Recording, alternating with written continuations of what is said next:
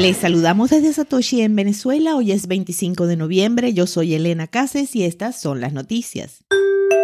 En España fue detenido uno de los mayores estafadores de criptomonedas. La Guardia Civil Española, a través de su Departamento contra el Cibercrimen de la Unidad Central Operativa, ha llevado a desarrollo la Operación Hotlife, en la que ha sido detenido en Letonia uno de los mayores ciberestafadores de criptomonedas conocidos, fugado de la justicia internacional y buscado por organismos policiales internacionales desde 2015. El scam, mercadeado en el país ibérico a través de campañas agresivas en redes y Telegram, usando un actor pagado haciéndose pasar por el dueño de la empresa, usó un airdrop de una nueva moneda virtual para captar víctimas y fue denominado por sus creadores como Life The Unicorn Token. Hay más de un millón de afectados. En el análisis de las carteras digitales asociadas a Life, los agentes pudieron corroborar las vinculaciones con otra cartera cuya titularidad recaía en AT, un ciudadano lituano de 29 años del que se tenía constancia de su estancia en España durante largas temporadas desde 2020 y sobre el que pesaba una orden de búsqueda, detención y extradición ordenada por Estados Unidos en 2015 por estafas. El nombre completo del detenido no fue divulgado.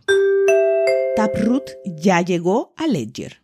El anuncio fue publicado en el blog oficial de Ledger este 25 de noviembre y la actualización lleva por nombre Bitcoin 2.0. Dentro de la aplicación de Ledger Live, los usuarios ya pueden enviar y recibir fondos desde y hacia direcciones P2TR o Pay to Taproot. Estas ofrecen mayores niveles de privacidad gracias a las firmas Schnorr. Los usuarios interesados solo deben actualizar su app de Bitcoin en sus dispositivos Nano X y S. Si bien es un paso hacia la adopción de Taproot, tengan en cuenta que recibir fondos en este tipo de direcciones puede limitar su uso, dado que todavía la mayoría de las wallets no poseen este tipo de soporte. 2TM Holding de mercado Bitcoin planea adquisiciones en América Latina. El mayor exchange de criptomonedas de Brasil, por valoración de mercado, está buscando realizar adquisiciones estratégicas para lograr su objetivo de expandirse a Argentina, Chile, Colombia y México, dijo el martes a Bloomberg su CEO, Roberto Dagnoni.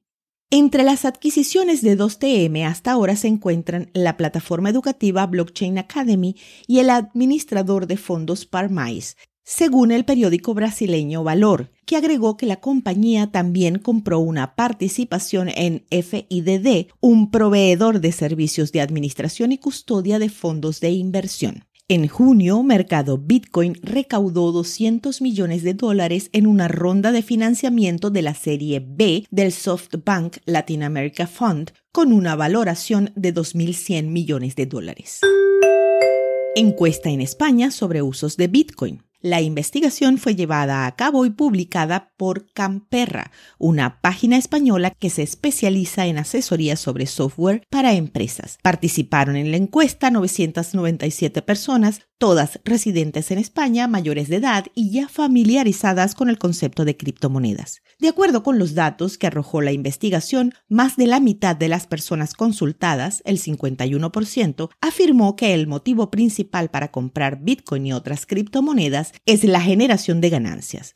La segunda razón de peso fue la creencia en un sistema descentralizado sin ninguna institución que lo regule. Un 47% de los participantes se inclinó por esta opción. Otro 38% también destacó que es una forma de integrarse a un ámbito alternativo e innovador, mientras que casi el mismo porcentaje de personas, el 37%, remarcó que de este modo se pueden evitar el sistema bancario tradicional.